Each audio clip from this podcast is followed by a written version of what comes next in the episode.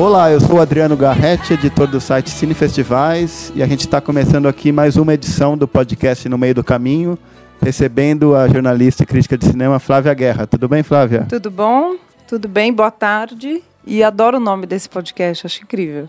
Obrigado. A gente também está recebendo aqui para nossa conversa o Ivan Oliveira. Tudo bem, Ivan?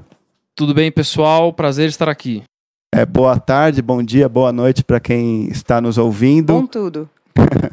e é, eu queria começar falando com a Flávia a respeito do coletivo Elviras, né, que é um coletivo de críticas de cinema, que foi lançado na última mostra de cinema de Tiradentes. Conta um pouquinho para a gente sobre a criação do coletivo e sobre como os ouvintes, as ouvintes, no caso, que é, estão é, nos escutando, podem entrar em contato com vocês, conhecerem a produção de vocês, inclusive se afiliarem.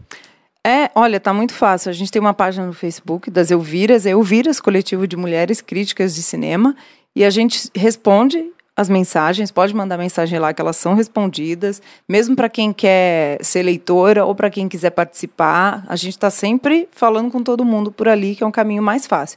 E lá a gente também está colocando artigos de outras Elviras, né, que a gente se chama assim agora, que escrevem para cada uma para os seus veículos. Então, quando tem alguma coisa bacana, ou a própria diz: Olha, eu fiz esse artigo, o que vocês já acham de publicar? A gente publica. Ou outras coisas interessantes, como, por exemplo, o Cabiria, que é um concurso de roteiros. Né, de, sobre histórias com protagonistas femininas, também são publicados lá. Então tem bastante coisa sendo. É legal acompanhar, sendo publicadas. E a criação do coletivo ela surgiu meio de um. Não, acho que total, de um, de um sentimento de que tinha esse, essa demanda. Né, por críticas, por mulheres, as pessoas muitas vezes diziam, como a própria Cecília Barroso, que é uma das criadoras, a, a Samanta também, Brasil, que falavam: ah, a gente não chama às vezes uma mulher para uma mesa de discussão ou para cobrir né, um festival, porque a gente não conhece, a gente não sabe onde as críticas mulheres estão, ou as jornalistas de cinema né, especializadas, e a gente não sabe, então acabavam nos chamando. Então as duas sentiram muito isso no início, mas a gente conhece várias, a gente se conhece. Tem sim. E aí elas começaram a conversar com outras, comigo, com a Ivonete Pinto, e com várias outras, com a Kínia Freitas, a Camila Vieira, que estão aí pelo Brasil todo, e isso veio se fortalecendo até que a gente criou. A gente começou a fazer reuniões no Festival de Brasília do ano passado, foi uma das primeiras que reuniu mais, né, mulheres. Neuza Barbosa também estava, Carol Almeida. E aí a gente fez mais uma durante o Festival do Rio, depois durante a mostra, e aí a gente foi dando nome para o coletivo, definindo que ia ser um coletivo, tendo as nossas diretrizes, elas estão lá na página do Facebook, e aí até esse, essa mesa de debate que a gente fez em Tiradentes, que foi um lançamento oficial. Então, o caminho foi meio esse. Certo. Vamos falar um pouco é, também, fazer um gancho, porque a gente está falando do Elvira justamente porque a gente vai falar aqui do filme, dos filmes de uma mulher, né, que é a Maren Ad, que é uma diretora alemã que, assim, está na crista da onda depois que lançou o Tony Erdmann em, no Festival de Cannes, né? É um caso curioso porque é um filme que não ganhou nenhum prêmio né, do, do júri, mas que, mesmo assim, o, o que ficou daquele festival, entre outros filmes, mas principalmente foi o Tony Erdmann. Em várias é, publicações ele apareceu em primeiro lugar na, na lista né, de, de, é, de fim não, do ano. super bem cotado. Carreira de Cinema, Film Comment, Sight and Sound. E você teve a oportunidade de acompanhar o nascimento desse filme. Né? Queria que você contasse um, um pouco sobre como que foi essa ocasião. Né? A Mariado já tinha outros é, dois filmes, que aliás a gente vai falar aqui, são, são bem interessantes mas para o mundo inteiro, assim, de, de, uma forma geral, foi um, uma surpresa, né? Esse, toda essa exaltação foi. ao filme alemão que faz rir bastante, né? Foi, não, já é uma surpresa, né? Eu até brinco que se eu fizesse uma sinopse assim, um filme alemão que faz você rir e alguns chorarem ou chorar de rir, eu já vou assistir. Assim, não precisa me contar mais nada, porque a gente não associa o cinema alemão a comédias, né? Apesar de terem muitas comédias alemãs que vão para a TV, por exemplo. Mas foi muito interessante porque em Cannes a gente faz uma maratona, uma loucura. E vai vendo os filmes, né? Os filmes vão vindo, a gente vai assistindo. Quando chegou o filme da Maren, a gente não é que não se esperava muito, mas a gente não tinha muita informação sobre o que era o filme. A gente sabia que era a história do pai que vai, né, quer se reconectar com a filha. Beleza, vamos assistir. A gente já tinha visto os outros dois. Só que o filme ele veio num crescente e ele tem situações tão insólitas que a plateia com quem eu vi, eu vi na sessão de imprensa. Cane funciona assim, né? A imprensa vê ou os filmes de manhã, às 8 da manhã, ou à noite. Então, o filme da noite é o filme que vai ter uma coletiva no dia seguinte. E o filme da manhã também, as duas coletivas. Um é à noite, o outro é de manhã. E a gente viu à noite, eu lembro, na, na sala, da, onde ocorre também a Sertan Regar, né, no, no, na Debussy, que é uma sala menor que a do grande, a, do, a grande sala, mas era só críticos, só jornalistas. E é a plateia mais chata do mundo, porque é uma plateia que, se o filme escorrega um pouco, vai é mesmo. Vai. A plateia de convidados não vai um filme, a não ser que seja uma coisa muito absurda. A de jornalistas vai. E as pessoas aplaudiram em cena aberta. Para você ter uma ideia de tamanha foi a surpresa. Assim, as pessoas riam, quase caíam da cadeira, aplaudiram em cena aberta várias vezes. Foi uma sessão assim, que foi uma surpresa para todo mundo. E quando eu saí, eu falei, gente, é a Maren. Ah, agora eu lembrei. Ela também dirigiu né, o, o Floresta para as Árvores. Ela também dirigiu todos os outros. Ah, nossa, mas esse filme é diferente dos outros. Tem o quê dos outros? Né, a gente começou a fazer aquela sabe, aquela, aquele brainstorm, assim, ah, pensar tudo que ela já tinha feito. Foi muito legal, porque é muito bom quando vem uma surpresa assim. Foi o filme que mais causou isso na gente. Depois, por exemplo, Aquários, claro, que tinha um significado todo especial para nós, que é um, foi um ótimo filme também, e a sessão do Aquários foi com todo mundo, com a imprensa, porque ela foi à tarde, e com convidados. O da Maren não, foi só para convidados separado da, da imprensa. Então, foi muito bacana, foi muito legal. É muito bom quando um filme assim aparece, né? Eu fiquei muito feliz. Bom, para introduzir aqui o papo sobre a Maranhada, eu queria começar é, falando um pouco sobre a trajetória dela. Ela que nasceu em 1976, tem 40 anos agora, nasceu na cidade de Karlsruhe, na Alemanha, e cursou é, cinema e televisão em, na Universidade de Munique e foi lá que ela fez os primeiros curtas dela, né? Em 2000 e 2001, tem dois curtas. E logo em seguida ela realizou Floresta para Árvores, que é um filme que veio da experiência da universidade dela. E é um filme que já tornou ela conhecida no circuito de festivais porque ganhou o prêmio especial do júri no Festival de Sundance. E, e aí em 2009 ela realizou Todos os Outros, que é um filme que passou em Berlim e já ganhou assim um dos prêmios principais, que é o grande é, prêmio do júri e é o prêmio de atriz também.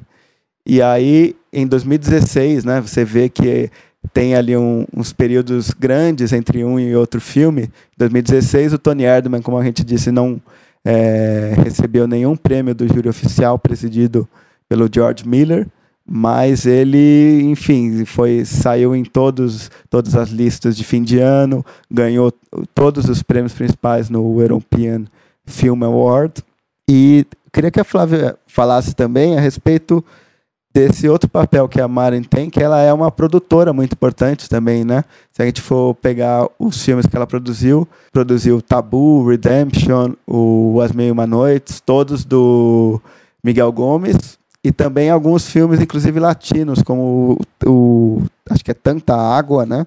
Que é um filme uruguaio. E esse mais recente, o filme do Sebastião Lélio, que é o Una Mulher Fantástica, que ganhou inclusive o prêmio de roteiro. Então aí, enquanto ela não está dirigindo, né, ela tem um trabalho importante também na produção. É mesmo. O, o Uma Mulher Fantástica causou lá em Berlim agora, né? Tô louca para ver porque eu não estava em Berlim, mas parece que é um belo filme. E ela ela, ela faz esse trabalho mesmo. Ela fundou a, a produtora dela logo, né, quando estava na faculdade, chama Komplitzen. E ela super faz essas parcerias. E interessante que ela sai mesmo do cinema alemão, sai daquele da região, né, que ela podia ficar lá meio leste europeu, Alemanha, produz filmes portugueses, né? O Mil e Uma Noites, como você falou, graças a Deus que ela produziu, porque é uma obra-prima, assim. E ela mesmo diz que ela demora muito para fazer os seus filmes, porque no meio ela trabalha, né, como produtora no filme dos outros realizadores, ela gosta de fazer isso, E ela também é mãe, né? Ela tem dois filhos. O segundo filho dela nasceu quando ela estava montando o Tony Erdmann. Então ela falou: eu tenho muito trabalho entre uma coisa e outra. E eu sempre espero também que a ideia venha para que eu tenha alguma coisa para dizer. Ela mesmo brincou que no final de toda essa campanha do Tony Erdmann, ela vai demorar de novo para fazer outro filme. Geralmente vem de sete em sete anos, é o, é o ciclo dela. Porque eu quero ver o que eu tenho para dizer. Então, às vezes, ela diz o que ela tem para dizer produzindo filme de outros cineastas, né? Ela posta em histórias originais e sempre, eu acho, pelo menos, que falam muito da natureza humana, né? Que é o que ela traz também nos filmes dela. E acho que ela investe em filmes assim também. Acho que eu, eu veria o olhar dela de produtora com esse olhar também. Hum. É, ela ainda é muito jovem, né? Tem um. 40 anos 40 ela tem? 40 anos já, já tem uma obra consolidada ali, três filmes, né? É. E toda essa obra como produtora também. É, e o primeiro filme dela que você comentou, né? Ele. O Floresta para as Árvores, é assim que se chama em português também, né? Sim.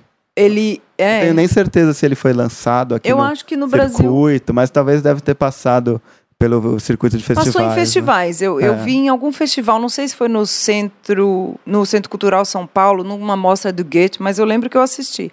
E ele é, foi realizado com uma câmera de vídeo da faculdade, é, é como um trabalho de conclusão da faculdade dela.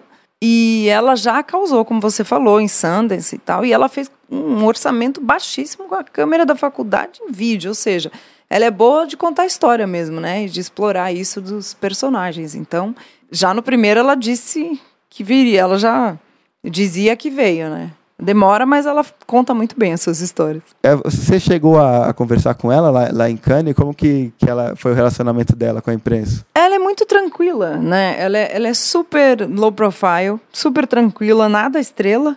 E eu acho que isso é uma marca dos cineastas alemães, né? Eles são muito tranquilos mesmo, né? Low profile. E ela, ela tem um senso de humor muito peculiar. E uma coisa que me, me, me chamou muito a atenção, para quem viu o filme, quem não viu também, isso está no, no cartaz, está no trailer, aquele bichão búlgaro que aparece, eles levaram para Cannes. Então, é, é chamou a atenção foto, de todo mundo. Né? Tem, tem foto na fotocall, né? Que é aquela sessão de fotos que se faz antes do, da coletiva de imprensa de dia, o bichão tá lá. E aí, quem não viu o filme ainda, que o público nessa altura ainda não viu, só a imprensa viu. Ficava todo mundo se perguntando o que, que esse negócio tá fazendo aqui, o que esse bicho? Assim como a gente pensa no filme, né? Então, é, ela tem esse senso de humor, mas ao mesmo tempo ela é muito discreta. Então, isso, isso é legal nela. E eu acho que isso passa para os filmes dela. Né? Eles têm aquele senso de humor discreto, né? É leve, é, é quase um comentário né? Ele conversa muito com o subtexto da gente, né? O Tony Erdmann, a gente pode aprofundar isso depois, mas ele, ele, a gente ri de situações que a gente às vezes está incomodado. E esse bichão fazia isso lá. Falava, o que, que é esse negócio andando aqui? E, e os comentários dela. Ela é muito boa, acho ela muito contundente e eu acho que ela sabe muito o que está fazendo, assim. Né? Ela é muito. Por isso que talvez ela demore tanto para filmar. Porque ela só acho que ela deve chegar e só filma quando ela está muito segura. Tanto que dizem, e ela mesma falou, que às vezes ela repete 20 vezes uma cena, né?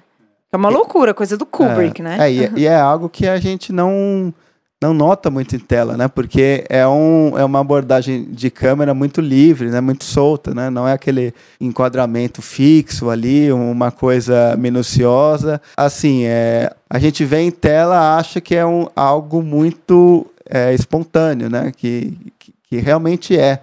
Mas, mas tem essa coisa dela que vem de um, de um outro tipo de cinema de ser muito meticulosa. Eu acho interessante esse. Para, é, quase, né? é quase um paradoxo. É né? um paradoxo, realmente, porque exatamente o que você está falando. Tem umas câmeras que estão no ombro ali, né? Estão na mão, acompanham os personagens. Você acha que foi um improviso até que rolou, né? Foi um take, dois no máximo. Imagina pensar que ela fez aquilo 20 vezes. É. É, é engraçado, é como ensaiar a espontaneidade. É, né? muito estranho. É Se a gente for pegar um filme seria o oposto desse que tem um, uma atenção muito voltada a diálogo, assim, filmes, por exemplo, do que tem o roteiro do Aaron Sorkin, que tem que ter a pausa minuciosa, tal. Por exemplo, a rede social, aquele primeiro diálogo da rede social foi repetido mais de 100 vezes, né? São são cenas desse tipo que a gente espera que tenham sido re repetidas exaustivamente. É, não, quase coreografadas, é, né? exatamente. Não essas do, do Tony Erdman. Mas muito interessante esse, esse método aqui, que é, que é meio inesperado, né? Total. E ela é também muito, isso ela mesma diz, fiel ao que ela escreve. Tem diretores que fazem assim, né? Ensaiam um roteiro com atores e depois tira o roteiro. E o ator, ele fala o que ele reteve, né? O conteúdo é o mesmo, mas a, as, as palavras não necessariamente são iguais. Ela não, ela gosta da palavra por palavra. E ao mesmo tempo parece tão natural, né? Tão espontâneo acho isso muito interessante do trabalho dela. Ela é muito meticulosa, né?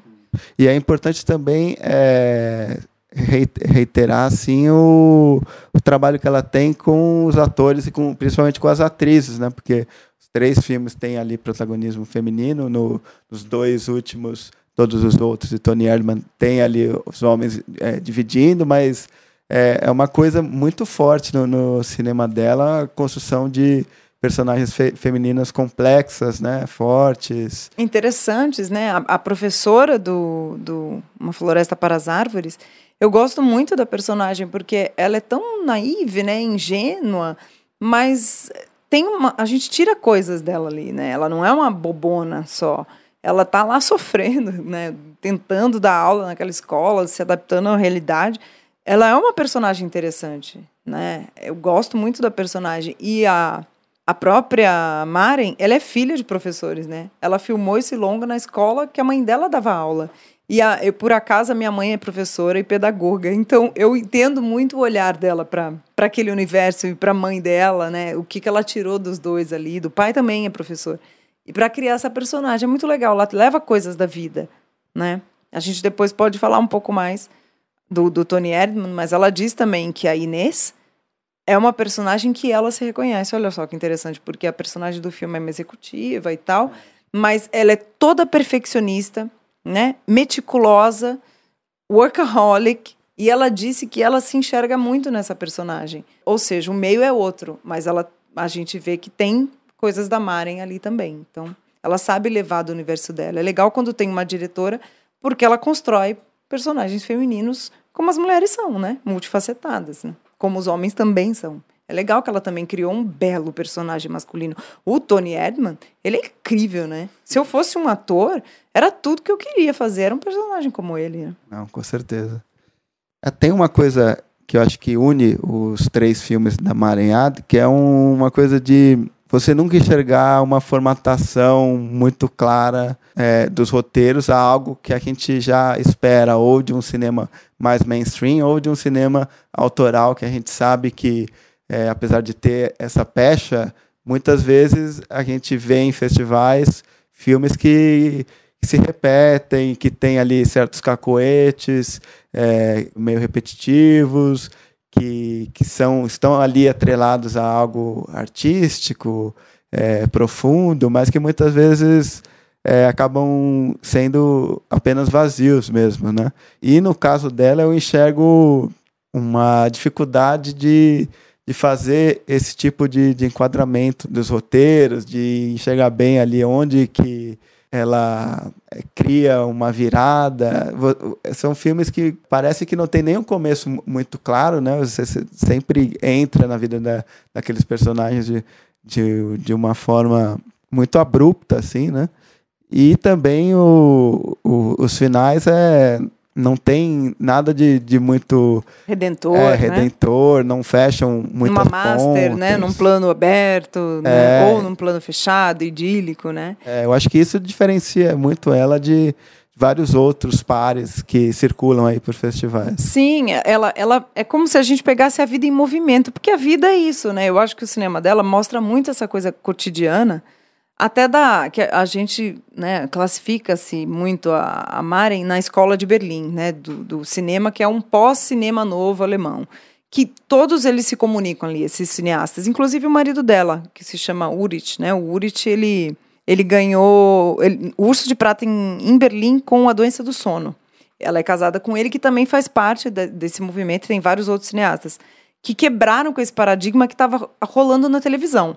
Né, o cinema alemão lá nos anos 90, depois da, dessa grande boa fase né, dos anos 60 e 70, ficou muito televisivo, muito comédia para TV, muito isso que você está dizendo, roteirinho em três atos, né, aquela gramática muito de sempre. E eles vieram quebrar com isso. E ela faz exatamente isso, tipo, E eles trazem temas muito cotidianos, sem glamour, a vida, a fotografia até meio crua, meio ríspida, parece que nem tem direção de fotografia, né? A luz muito simples. E não tem roteiros assim que são finais redentores com a saída para a humanidade, né? Como o Bárbara, por exemplo, que é do Urit também, que é um belo filme. E aí o que que ela faz? Ela meio te coloca no meio da vida das pessoas, porque na vida é assim, você não entra na casa de alguém tem um plano master, uma trilha sonora, né? Uma, não, você abre a porta, né? E quando você sai, às vezes é assim também. Então, eu acho que ela traz um cinema muito vivo, assim, as coisas estão acontecendo. O Tony Erdmann, por exemplo, é isso. Ela não induz você, por exemplo, com uma trilha sonora que te diz que vai vir agora um momento, né, de intimidade, um momento de reflexão da personagem. Não, apenas acontece. Ela está lá, né, para citar uma cena sem dar muito spoiler, uma, a cena da festa a gente está esperando que ela vai seguir, vai se arrumar para a festa, vai botar a roupa dela. Né? E o que acontece é completamente o contrário. Não vou contar para não dar spoiler para quem não viu. Mas você não espera, né? A gente está lá naquela narrativa da festa. E de repente vai para um outro lado e você e é tão insólito que você leva um tempo para se acostumar. Né? Acho que ela faz com que a gente sinta o que o personagem está sentindo, né? Queria que o Ivan falasse um pouco se ele já conhecia a obra da Maranhada antes do Tony Erdmann, mas como que foi essa descoberta da, da, filmografia dela? Não conhecia, o primeiro filme que eu vi foi o Tony Erdmann, a partir desse eu fui atrás dos outros dois. O melhor filme que eu vi esse ano. E eu vou tentar tomar muito cuidado aqui para não ser um, uma tiete irracional. Então. Olha, lá, eu não, to, não tomo cuidado nenhum, sou uma tiete irracional e racional desse filme. Legal, legal, é. Mas antes do, da gente entrar na cereja do bolo, né, que é o Tony Erdmann, vamos falar dos outros filmes da Maranhado, começando pelo primeiro, que é o Floresta para Árvores, filme de 2003, né, que, como eu disse antes, recebeu o prêmio especial do júri em Sundance, né? Ele retrata uma professora vinda do interior e que começa a, a dar aula no, numa cidade onde ela não conhece ninguém, né? Então tem ali uma uma turma de crianças, outra turma de adolescentes. Na turma de adolescentes ela não tem moral nenhuma, né? Na de, de crianças ela tenta ali uma filosofia de ensino um pouco mais libertária, mas que também ninguém não entende. Não tá certo, né? né? E que por outro lado ela tenta ter ali alguma amiga na vizinhança, né? Faz aquela política de boa vizinhança, dando presentes para, para os vizinhos e coisa e tal. Só que também chega um momento em que a única amiga que ela tem ali é, começa a ficar de saco cheio dela, a coisa começa a degringolar, né? Então, é, eu acho que assim é um, eu acho um filme muito forte, assim, principalmente se a gente for considerar que era a estreia dela, né? Eu acho que já tem ali muitos, muitas marcas pessoais que a gente vai ver em outros filmes, né? Eu vou levantar uma ou outra, assim, que, que, eu, que eu lembro agora, é a questão da inadequação a determinado contexto, a determinado ambiente, que eu acho que é, perpassa muito os três filmes dela. É, outra coisa, eu acho que tem também nos três filmes dela algum tipo de retorno à infância, assim, no, nesse, é, inclusive tem, tem uma cena em que ela está ali no, no banco de trás de um carro que remete muito a uma, uma experiência é, de criança, né, de um de quase uma espécie de, de negação da, da vida adulta, né? E eu acho que isso se verifica depois no, no todos os outros. Tem aqui aquela coisa da enfim, a gente vai falar depois, mas tem a coisa da, da brincadeira com alho poró ali, um negócio meio surreal. E mesmo as cenas dela, da, da personagem com a, com a criança, né, com a menina, as brincadeiras, é, né? É, que começa o filme ali com é. a menina e tal, e o Tony Erdmann totalmente, assim. Totalmente. Uma, uma volta à infância, né?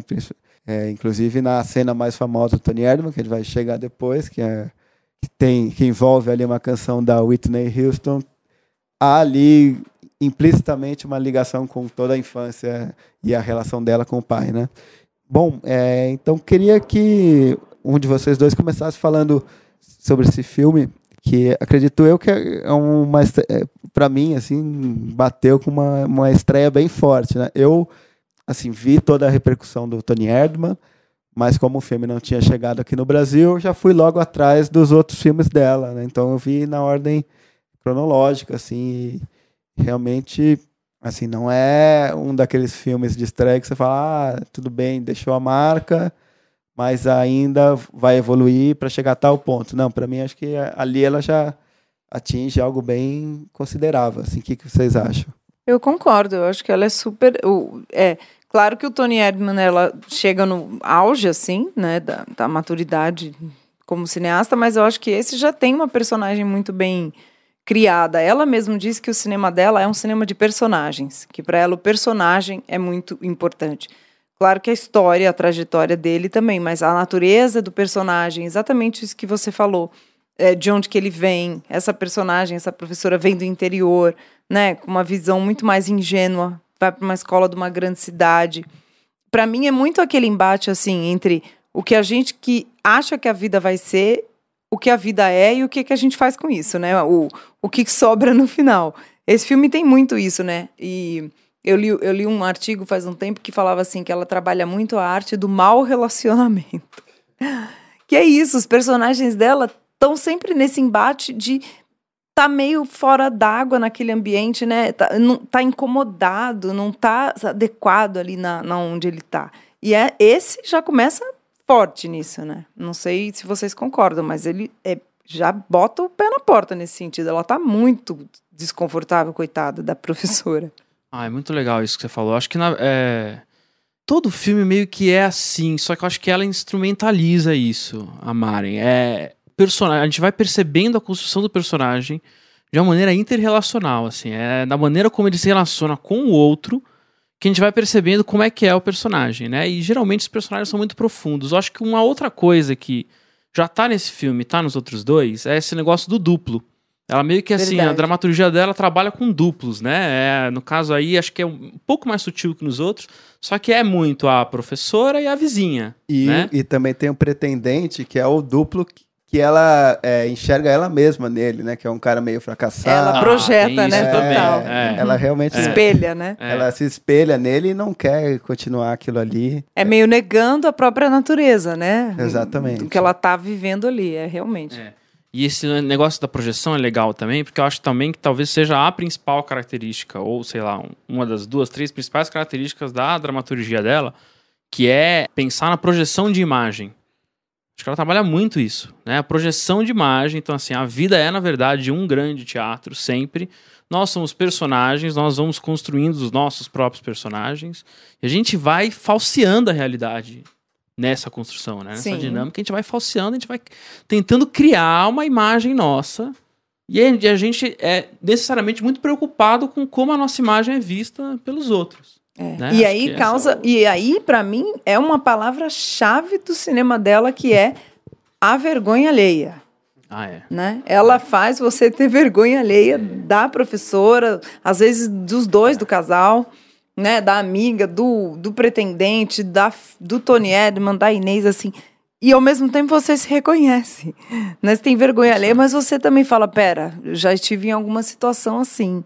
Então incomoda, né? É engraçado e incomoda ao mesmo tempo, sem é. ridicularizar, né? Que eu acho que isso é muito difícil. É muito difícil fazer no caso, ela disse que o Tony era uma comédia, né? Eu não vejo exatamente como uma comédia. A gente ah, que bom já que eu ia combater isso. É. exatamente. Eu acho que isso é mais uma estratégia é. de venda do filme, de prateleira, do que de conteúdo. Mas é incrível como provoca risos, né? E são risos bem peculiares. Ah, é. Mas acho que isso é, uma, é, um, é um mérito, né, dos personagens. Completamente. É você se identificar com o personagem, que nem a, no caso da, da protagonista do As Árvores, como chama? Floresta para Árvores. Difícil, nome né? em alemão, lembrar. floresta. Pra... Uhum. É... Meu alemão é meio fraco, viu, gente? Vou confessar. Então... ah, o meu também. Não, mas no caso dessa protagonista é muito interessante, porque eu acho o, o, a personagem interessantíssima, muito curiosa, e ao mesmo tempo eu acho ela um porre. Eu acho é. ela chatíssima. E é raro isso. Geralmente, quando eu acho o personagem chato, e no caso do próximo filme, talvez eu tenha essa esse obstáculo com os dois lá, eu acho eles meio malas, os dois lá, o casal principal. É aquela DR interminável. né? É, eu acho eles chatos demais. Mas no caso dela, eu acho ela muito chata e ao mesmo tempo eu tenho muito interesse por ela, pela psicologia dela. né? Então acho que esse é um mérito da. É, é, essa personagem, de de uma outra forma, mas ela me faz, é, quando eu vi, ela me faz lembrar a personagem do Happy Go Lucky, acho que é o Simplesmente É, Feliz, do Mike Lee. É, ela me lembra muito aquela professora do Mike Lee, assim, mas com cores alemães, né? alemãs, né? Mais, mais, pro, mais pro azul ali, mas, É. mas ela tem um quê ali do Mike Lee que me lembra muito, assim, não sei se é porque ela é desajeitada, desengonçada, ou se ela quer fazer que dê certo e não consegue. Eu gosto muito desse filme. Engraçado como. Primeiro filme ela já acertou tanto, né?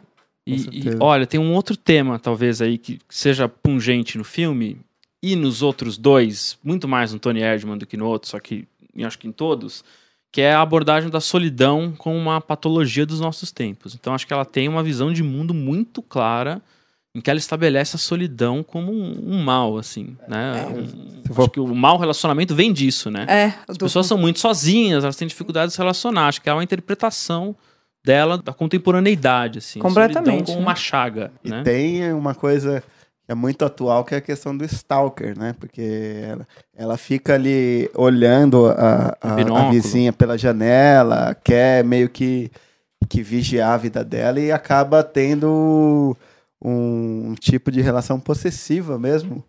E que justamente é, recai nessa coisa do, do que, que é, é algo real e o que é aquilo que você está tá projetando é, daquela relação, né? Sim, com- completamente. Uma, uma ressalva quanto ao filme, mas eu acho que talvez seja mais um defeito meu do que um defeito da diretora. Eu não gosto tanto do núcleo da escola. É complicado isso. Eu tenho, eu não sei, eu acho que eu sou filho de dois professores. Eu sou filho de professora Ah, então, também, eu- pedagoga. é.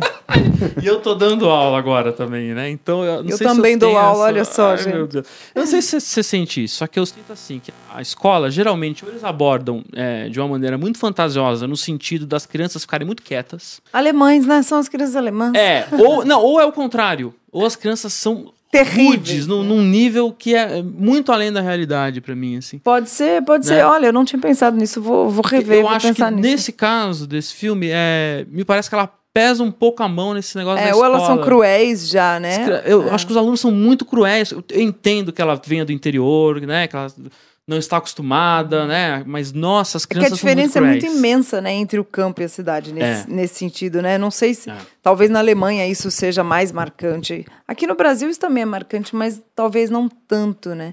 É. Ela marca muito, isso é verdade. Ela pesa muito a É mão. bastante. Talvez seja um recurso dela dramático ali que Talvez. ela quis pesar. é, né? eu não vou nem condenar, porque eu acho que ela, o cinema dela é um pouco também de aumentar ou levar algumas coisas ao limite. Eu acho, ela filma com uma lente de aumento tal, então, algumas é. coisas ali pra- pra causar esse, Eu acho que é isso. esse mesmo. incômodo mesmo, né? É, com certeza tem isso, sim. É, mas eu nem vejo tanto como um inverossímil, assim, por, pela minha própria experiência na escola, assim, de é, ensino fundamental, ensino médio, eu acho que há, sim, assim... Acontece, É, inclusive ex- exemplos pessoais, assim, que não Mo- quero entrar... momento mas- confissões agora. É, mas que você sente, olhando pra trás, pô, que existia ali um, Mas esse uma nível de, de hostilidade, assim. Ah, tinha.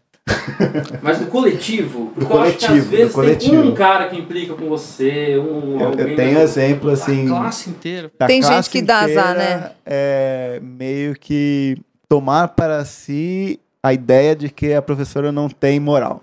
Então, a partir daí, a Acabou. classe acabou, faz o Acabou. que quiser. assim. Também Então, acho. Acabou.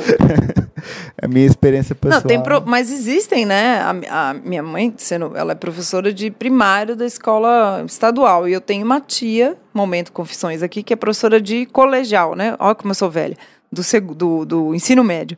E tem casos de professores que adoecem, que ficam doentes, que têm depressão, que saem chorando da aula, né? Não tô nem falando de casos mais extremos, assim, de professores que são ameaçados mesmo. Acontece, hein? Em São Paulo. É, Não tô indo ah, lá não, pro faroeste, não. Tô falando Sim, de é. São Paulo.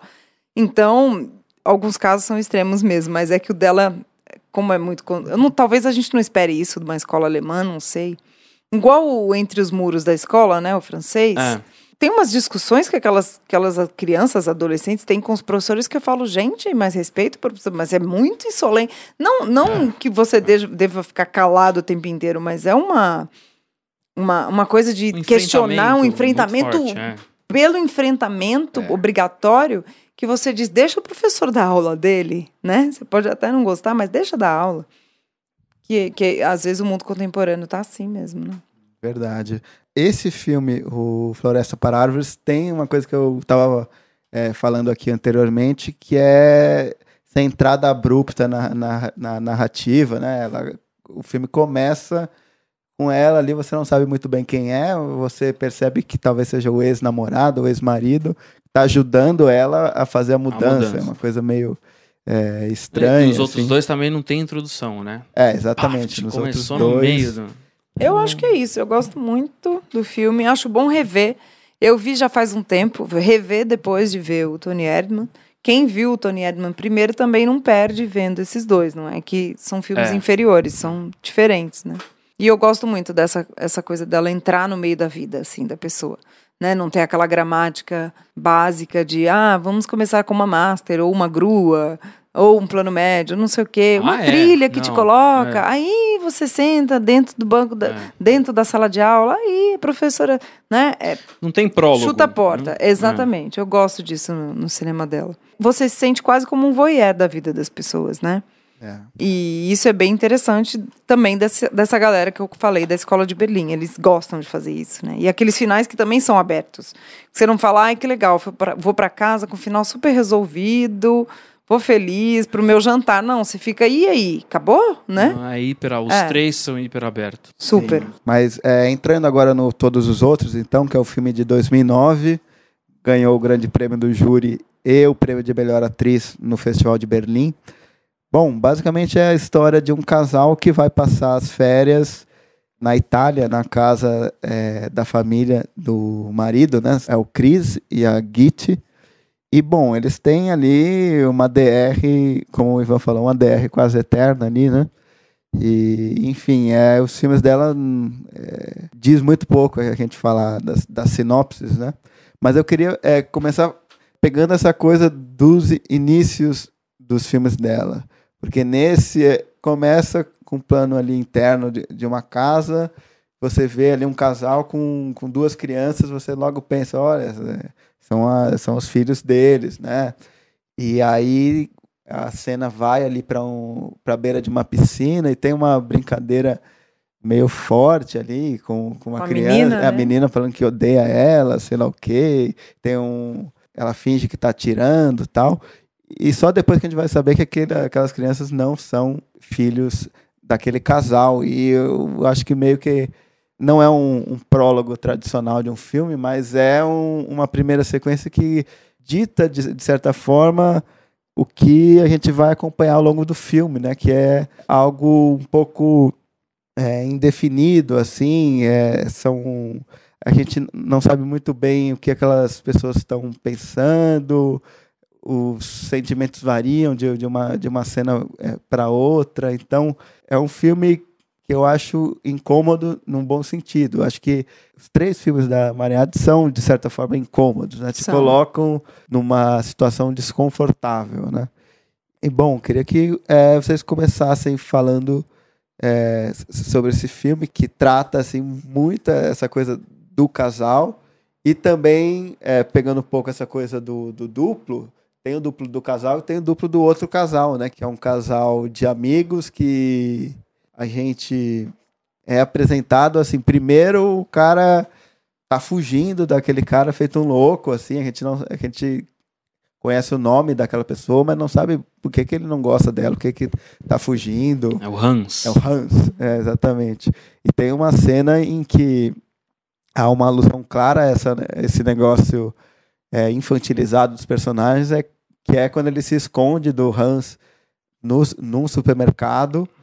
E, Os dois, né? É, Muito boa e, e, ele tá justamente na seção de crianças, tá escrito lá Kids, tem uns brinquedinhos. Então é uma alusão direta ali no, no quadro à, questão infantil, né? Então, queria que vocês comentassem esses, esses jogos. Essa dinâmica do, do, do, duplo que você falou é interessante, porque é, durante uma boa parte do filme a dinâmica do duplo é o próprio casal, né? Então é ele e ela. Só que a partir do momento eles passam a ser um polo e o outro polo passa a ser o outro casal. É. Então acho que ela continua uma dinâmica dupla. Não é quádrupla, né? Porque aí passa a opor um relacionamento ao outro relacionamento. É, são dois polos, né? Dois, duas naturezas, né? De é, relacionamento diferentes. E a gente né? sabe que nesse teatro social, nessas máscaras e personagens, todos nós, uma, uma espécie de provação pro casal é estar diante de outro casal. Né? É uma, uma das dinâmicas mais cruéis da, é. da nossa é. sociabilidade é essa, porque o outro casal a gente sempre tem, nossa. Tem, outro o outro é sempre melhor, sempre mais melhor, elegante, mais, mais rico, mais bonito, é, né? mais tá, bem sucedido. E a menina tá, a mulher tá grávida, é. né? Eu não tô. E o outro tá com um projeto, eu não tô. Exato. E, então é, é muito. Mas o, ela fala muito disso, né? Assim, se no outro ela falava dessa questão da escola, né? Aquele microcosmos ali. Nesse é a sociedade por meio do relacionamento, né? Então, por isso que a gente comentou que tem um quê de Antonioni, né? tem um quê do Polanski, né? Dessa, do, do Bergman, dos Sinos de um Casamento, que é tudo que você projeta no outro e a sociedade projeta em você. Então, o que, que você mostra que ser e o que você na verdade é. E um casal tem isso, né? O que o casal mostra ser da porta para fora e o que ele é. E é. tem cenas ali que eles são uns doidos, né? Insuportáveis. Insuportáveis. Né? É. E, e, aí você fala, gente, onde é que. Às vezes é engraçado, né? E às vezes é irritante. Mas eu acho que o casamento é isso mesmo. Às vezes a gente que não se vê. Talvez se filmassem a gente, né, num relacionamento, a gente ia achar isso da gente também. é, então, entendeu? Ela também trabalha com duplo com a gente, ah, público. É. Porque ela bota um espelho ali. Você fala, puxa, será que eu não fui esse cara chato, meio tosco, com a mulher que larga lá para trás? A mulher tá lá morrendo. é, se joga. Na... A mulher tá morrendo, não consegue mais subir, eu tô nem aí, nem me vi, nem sei onde ela tá. Se ela caiu lá atrás, deixei. É. Ou será que eu não sou a mulher chata que não deixa o cara respirar, ou que faz muita pergunta? Porque ela faz isso com a gente também, né? Não, e é, no caso, eu acho que eu lembro um pouco do meu primeiro amor da Mia Hansen Love quando eu, quando eu vejo esse filme. Porque Adeus, primeiro amor. Adeus, Adeus primeiro, primeiro amor. amor. É, porque tem uma, uma espécie de dinâmica sobre maturidade entre os dois também. Então, às vezes, parece que um é mais imaturo do que o outro e logo depois esse jogo se inverte. E isso tá ligado à questão das cenas, à questão da, do, de encenar, de falsear alguma coisa, porque é recorrente no filme, né? Começa com essa cena da piscina, isso vai acontecer de novo, ela fingindo que ela tá morta, né? É, e eu acho que isso também é, uma, é algo bem interessante no cinema dela, porque é assim, o teatro como também uma maneira de testar o outro. Então acho que os personagens da, da Maren eles estão sempre se testando. Então é como se eles tivessem, mesmo que não declaradamente, alguma consciência de que eles são sim personagens. Tony Erdmann isso fica claro para um polo, né? Para o outro a gente vai discutir depois. Só que é, é, meio como se um estivesse testando o outro nessa brincadeira, nesse teatro social. Sim. Um tá sempre testando o outro. E mostrando as coisas como ela mesma fala, né? Que ela gosta de trabalhar os desejos não declarados, né? Nessa questão do casal, eu acho isso muito forte, é. né? No Tony, nem tanto, tem, mas não tem, a gente já fala disso, mas nesse do casal, assim, é isso, né? Ah, a outra é, vai ser mãe, eu não, é. né? Tem um projeto, ou não, é bem sucedido ou não, ai, é. eles são perfeitos, nós não.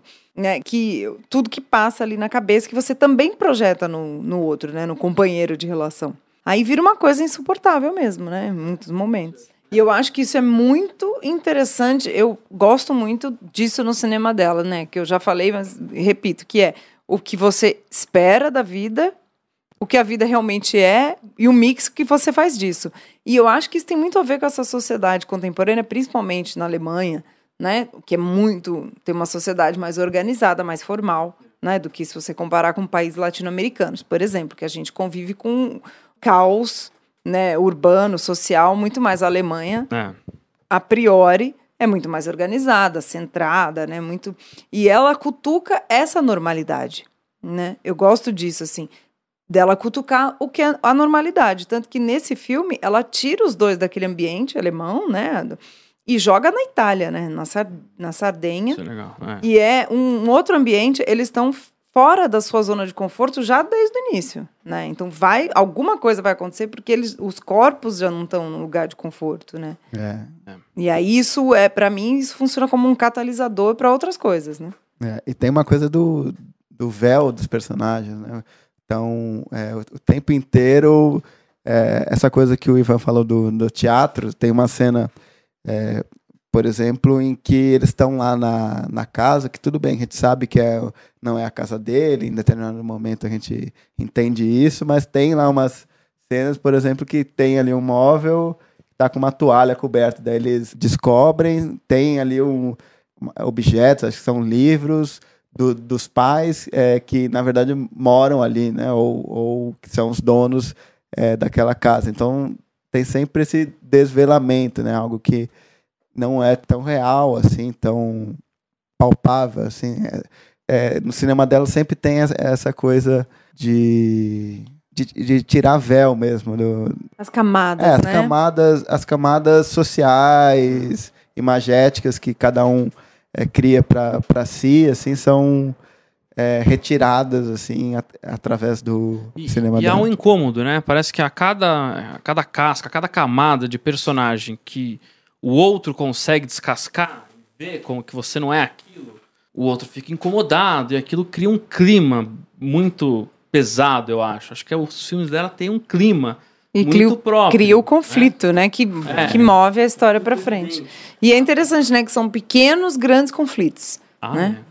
Não é que, nossa, meu Deus, eu vou salvar o mundo do, do, né, do, do hecatombe. Não, são coisas pequenas e macro ao mesmo tempo, né? É, mas, assim, mas todas com uma acidez. Sim. Isso é interessante, porque quando a gente fala de DR infinita, Talvez quem esteja ouvindo possa pensar no antes do amanhecer. Não, não é esse tipo de diálogo, né? Esse tipo de diálogo fortuito, existencialista, gracioso. Não, é um negócio que cutuca mesmo. É, picuinha às é, vezes até, né?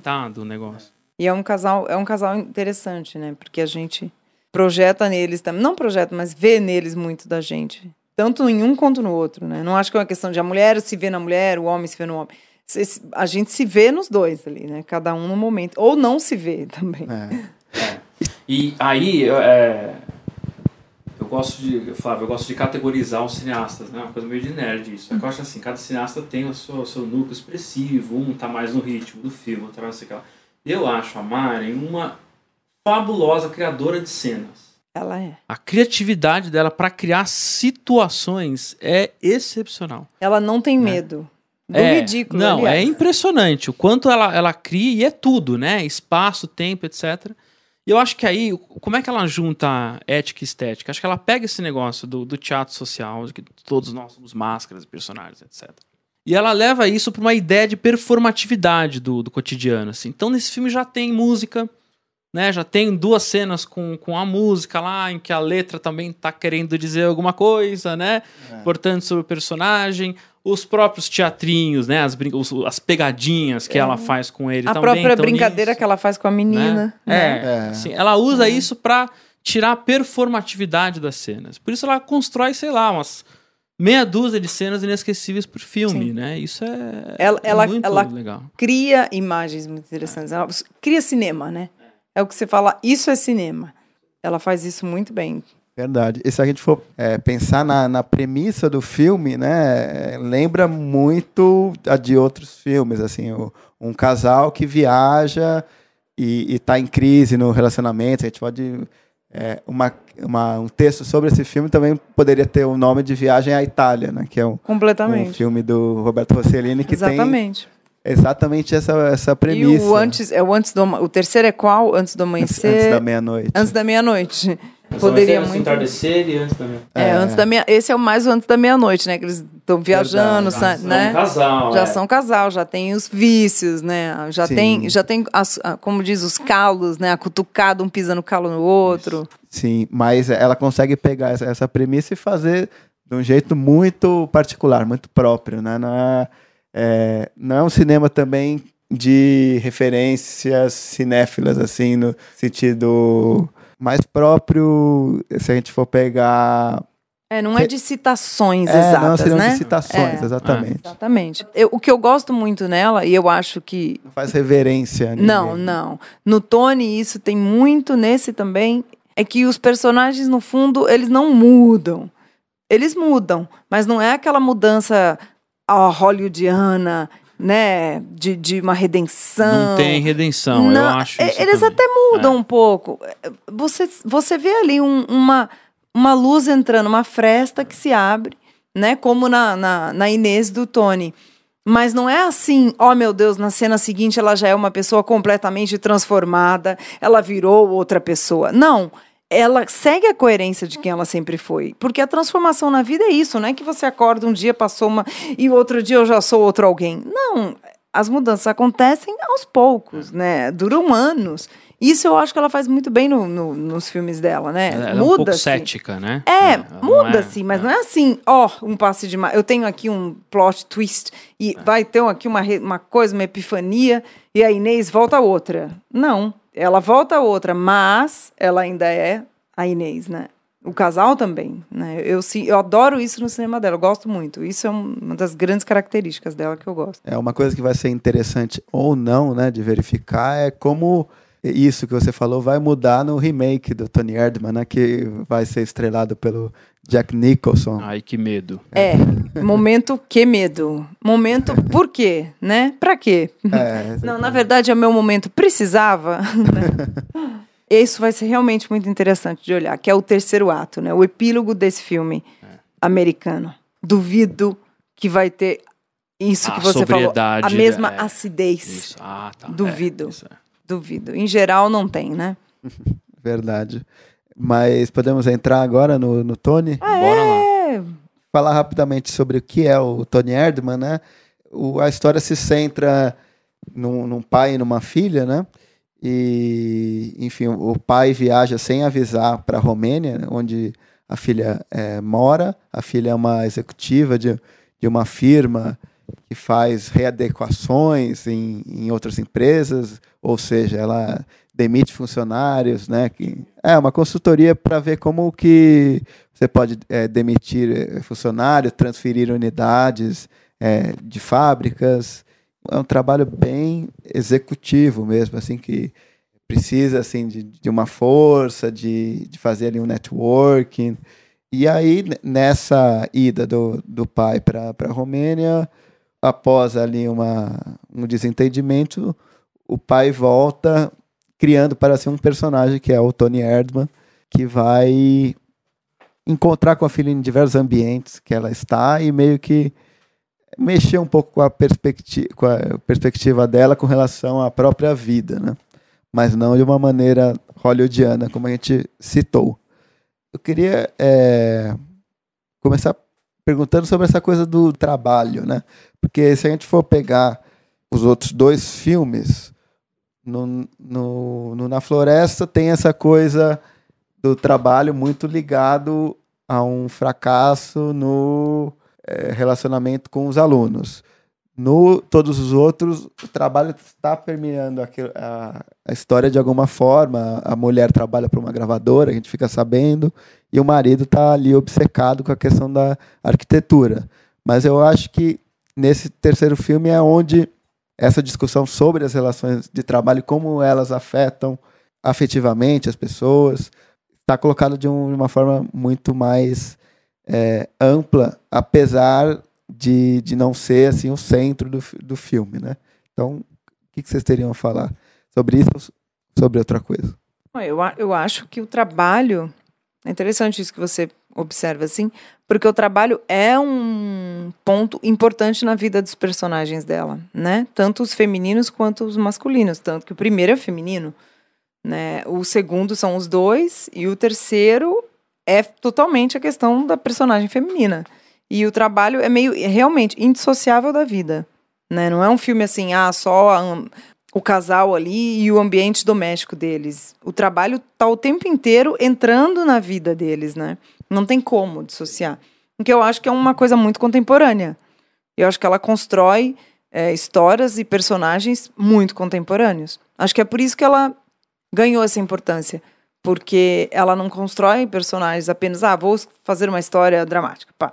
Não, ela centra no mundo em que a gente está, né? com questões atemporais. Então, eu acho que nesse sentido é onde o trabalho entra, né? No Tony Erdmann, isso é muito, muito importante, né? Acho que é demais até, né? A vida pessoal dela acaba não existindo por causa do trabalho, né? E a única vida pessoal que ela tem mais ali com aquele né, colega de trabalho, e é um colega de trabalho, não, não é nem com alguém que está fora do trabalho, né? É totalmente asséptica. Ah, é sim. totalmente É. sim. Pra mim, é, um- É. é uma das coisas que me causam mais incômodo mesmo. Não, não causa nem rir. Essa não causa rir. Me causa incômodo. Como aquela relação é estéril. E como a gente. Pra mim, o Tony fala muito disso, assim. Quando eu assisti, eu senti muito isso, que é como muitas coisas que a gente acha normal, normativas, é o que é. Ela joga na cara da gente e fala: "Você- Isso é mesmo normal? Por meio do pai. O pai é esse duplo, né? Que, que faz a gente, isso com a gente. Né? Eu me vejo muitas vezes. E ela mesma disse isso: que ela, ela, ela entrevistou uma consultora de verdade, de fato, na vida, para construir a Inês e, para pegar todo esse ambiente corporativo que ela não vive, não é o da Mari necessariamente, mas que ela se identifica muito na Mari, né? Que eu já comentei, que ela é obsessiva pelo trabalho, ela É. trabalha muito e ela se identifica. Então, assim, o trabalho é importante na vida da Mari e ela leva isso pro cinema porque ela sabe que é, né? Pra mulher contemporânea. Não, eu acho que o, o trabalho ele também surge como uma espécie de massificador de figuras, assim. A gente nem é desse meio, só que você perguntar aqui agora como é que é um consultor da McKinsey, a gente vai vestir o cara até o sapato, a gente vai falar como é que o cara é, se comporta no restaurante, como é que o cara se comporta na balada. Porque tem uma espécie de estereótipo que na verdade não é um estereótipo. Eu acho que isso é, um- é uma, é uma fronteira bem legal do É do uma Tony Erdmann. normatividade, É uma né? normatividade, né? Porque parece estereotipado, parece uma alegoria. Só que na verdade a personagem ao mesmo tempo é muito profunda. Né? E ao mesmo tempo ela fala com todos nós e diz respeito a todos nós, aos consultores, creio que mais ainda. Não, e esse né? mundo cor- é- é, assim, pra mim, particularmente, vivendo numa cidade como São Paulo É. e toda grande cidade, essa pra mim é uma universalidade desse filme. O mundo mundo é neoliberal que É. estamos falando, vivendo, o mundo globalizado, esse mundo aí que as pessoas estão assim, todas meio uniformizadas, Meio né? Inês. E eu né? adoro o figurino da Inês. Isso é uma coisa que eu amo nesse filme, que me pega. Eu, eu sou apaixonada por figurinos. E eu sempre gosto muito de observar. O trabalho do figurino da Inês ela é incrível, porque ela tá sempre igual. E ela tem até um problema ali com a roupa. Quando ela vai no velório, é o, o que, só o que muda é a cor, né? Que é tudo preto. É tudo preto. E, e- e ela tem aquela questão com a, com a camisa dela, que é muito interessante para mostrar assim como ela, ela sujou o uniforme. Ela tá sempre de uniforme. Varia o Pantone, né? Mas é sempre. E, essas, e, eu, e o mercado corporativo faz isso com as pessoas. Vai, a gente vai dar um passeio assim, né? Na, na- nos centros empresariais, né? Nos centros bancários de grandes cidades.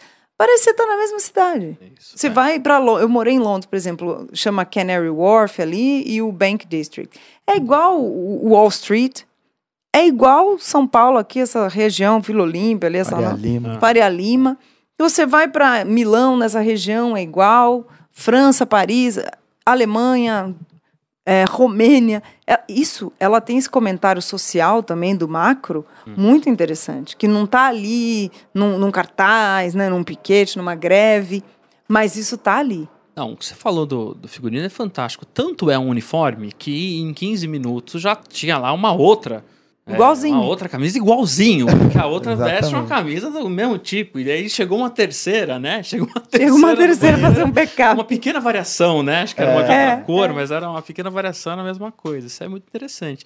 Mas é. é- ó, talvez o, o, o legal desse filme no meio, que a gente vai percebendo no meio dele, é que o pai cria um personagem pra se aproximar, pra ir lá provocar, pra ir lá levar a filha a uma reflexão existencialista.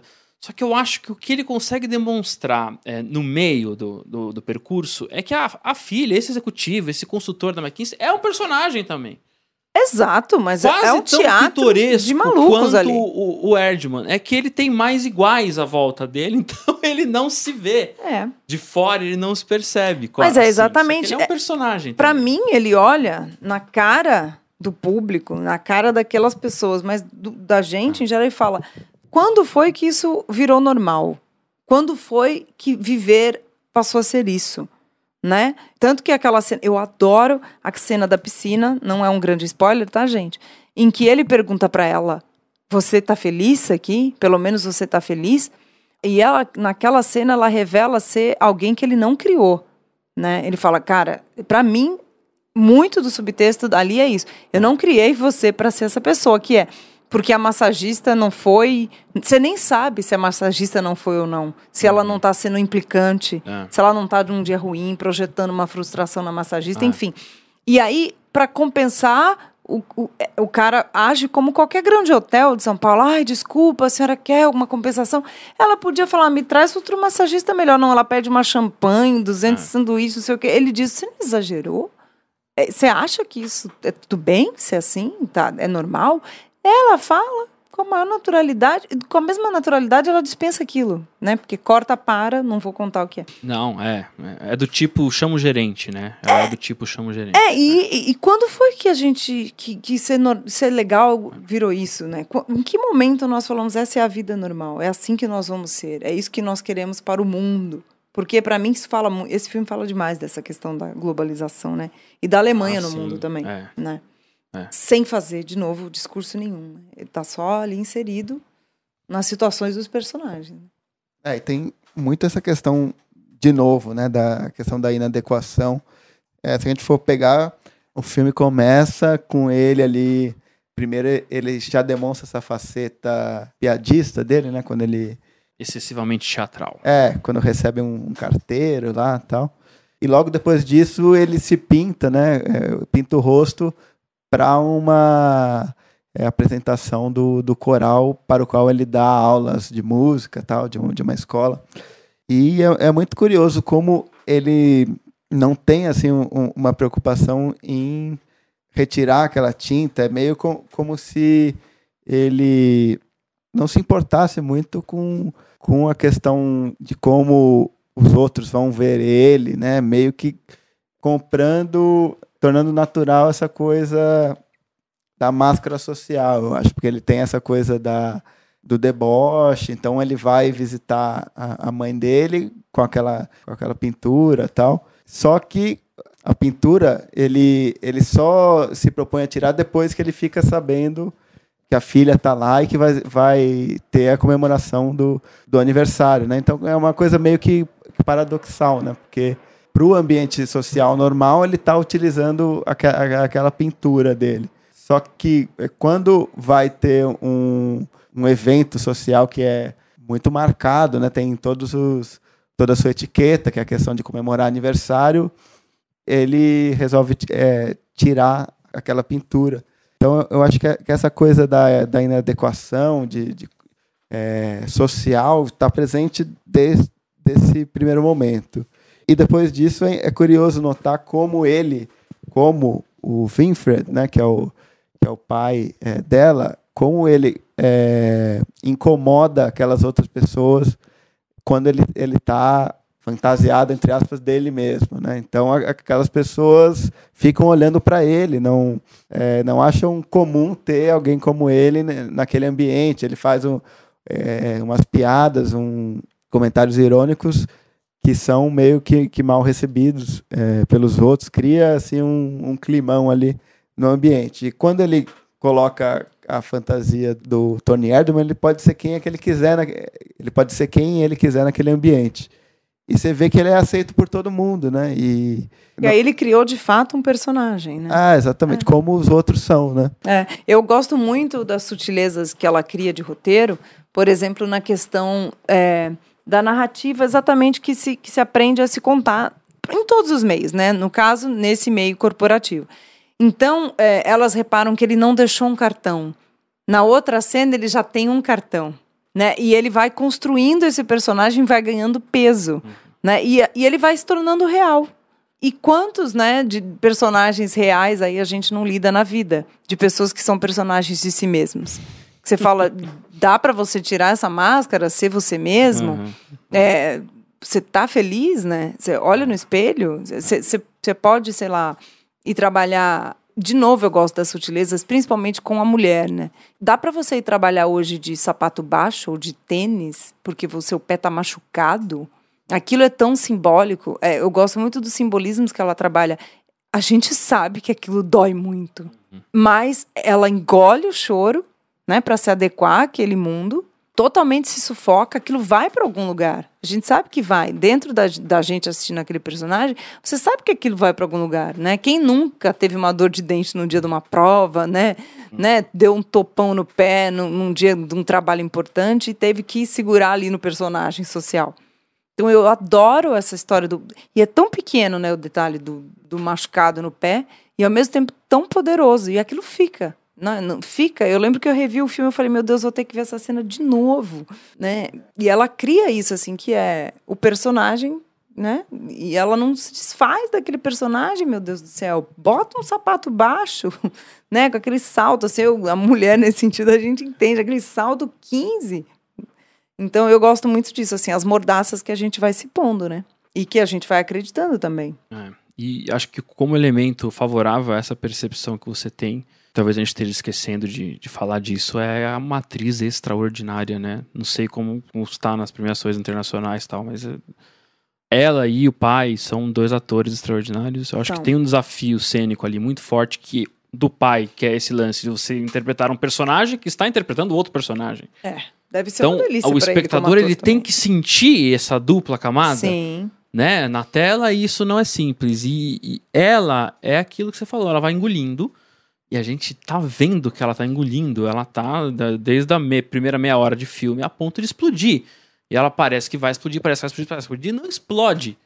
E ela constrói, a atriz constrói esse crescendo de uma maneira excepcional. Eu acho que é um nome que está faltando. É, e o ator, ele chama Peter Simonischek, que eu fui até checar. Ele, como ele, é completamente diferente até da figura do pai. Não estou nem dizendo quando ele vira o Tony. É, então, é, então, é um trabalho de. É. E assim, e não é que ele está fantasiado no começo do filme. Não, ele está E é um trabalho de construção, né? O cabelo, a barba, a postura.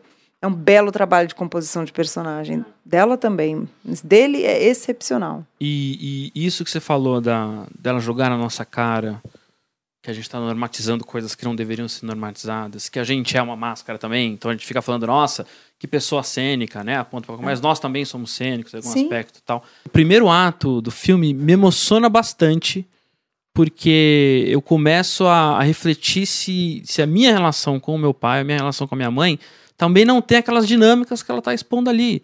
Aquele incômodo geracional que ocorre, aquele incômodo de visões de mundo, aquele incômodo de ritmos de vida diferentes. Então eu começo a me identificar com a personagem e isso é emocionante do ponto de vista dramático. Por isso que eu, gente vai entrar nisso de questionar também se é uma comédia. Eu fico vendo e falando, eu sou meio acelerado, que nem ela, é o que você falou, acho que o paulistano é um pouco, a Inês. Eu sou muito acelerado e meu pai não é acelerado, meu pai é uma pessoa muito lenta, por exemplo. Então, isso, só isso, só essa essa é, é, disputa, essa, essa polarização de ritmo já é muito acentuado, já impede um monte de, de situações sociais que poderiam ser mais fluidas, poderiam ser mais tranquilas, mais gostosas, só esse, esse desconforto, né? É, esse filme me passa aquela sensação de que a gente come, mas não sente o gosto da comida, ah. sabe? É, abraça as pessoas, mas não sente de verdade né? Bebe, mas não, nem, nem importa o que está bebendo. Isso e é tudo muito teatral. É. O que é louco é que o teatral é o normal. E aí ela coloca um, um personagem extremamente teatral uhum. para a gente perceber o teatro do cotidiano. É. Né? Ela leva para um nível teatral exageradíssimo para a gente perceber que o cotidiano também é teatral. Só que aqui a gente é o teatro normal, é a peça que se encena todo dia. Então, para mim, essa é a genialidade do filme, né? É assim, tira uma pessoa daquele ambiente, põe um cara que é totalmente do, do, do interior naquele ambiente urbano. Põe um cara, sei lá, do, do, Japão ali, o mais rural, né? Porque as capitais, como eu acho, estão todas muito pasteurizadas. Hum. E você fala, é, é normal isso? Tanto que quando isso acontece, esse choque, um choque grande que eu gosto muito no filme, é quando eles vão para o interior, lá para onde estão os trabalhadores, né? Que você vê que olha-se mais na cara da. É até uma coisa óbvia, né? Parece as cidades e as serras, né? É, Ó, oh, é, é. a cidade, ah, no, no, interior as pessoas se olham mais e tal. Mas é, é, é o único momento em que o pai, o Wilfred, se identifica com alguém, né? Tem um diálogo com alguém, sem trocar uma palavra. É o diálogo mais verdadeiro é. que ele tem no filme. É é o que ele não fala nada. Eles E nem falam a mesma fala- língua. Ele fala, nunca perca seu humor lá pro trabalhador. Exatamente. E ela fica brava com ele. Fica brava, é. E ela diz uma coisa que pra mim me marcou muito, assim, porque que cena interessante, né? Porque, sem spoilers, hein, gente? Mas acontece aquela situação com o trabalhador, né? É. Ele vai procurar um banheiro, Uhum. ela volta e fala: como é que a gente vai fazer essa operação toda aqui nessa empresa se você vê isso que aconteceu e já tem uma dor de barriga? Tipo, ela chama o pai de fraco, você é um fraco É. né? E aí você fala, poxa, então é, é assim que é pra gente ser? Mas qual foi o modelo que ela teve pra chegar naquele ponto? Não foi aquele pai. Né? Quais estão sendo os nossos modelos, né? Eu gosto muito disso no filme, porque é pai e filha, é uma questão de modelo, de- em quem você se espelha. E eu acho que ele tenta tocá-la pra falar, olha de onde você veio. Você tá negando tudo isso. É, é, é sério que é, é isso aí que você quer ser? Não. É essa pessoa?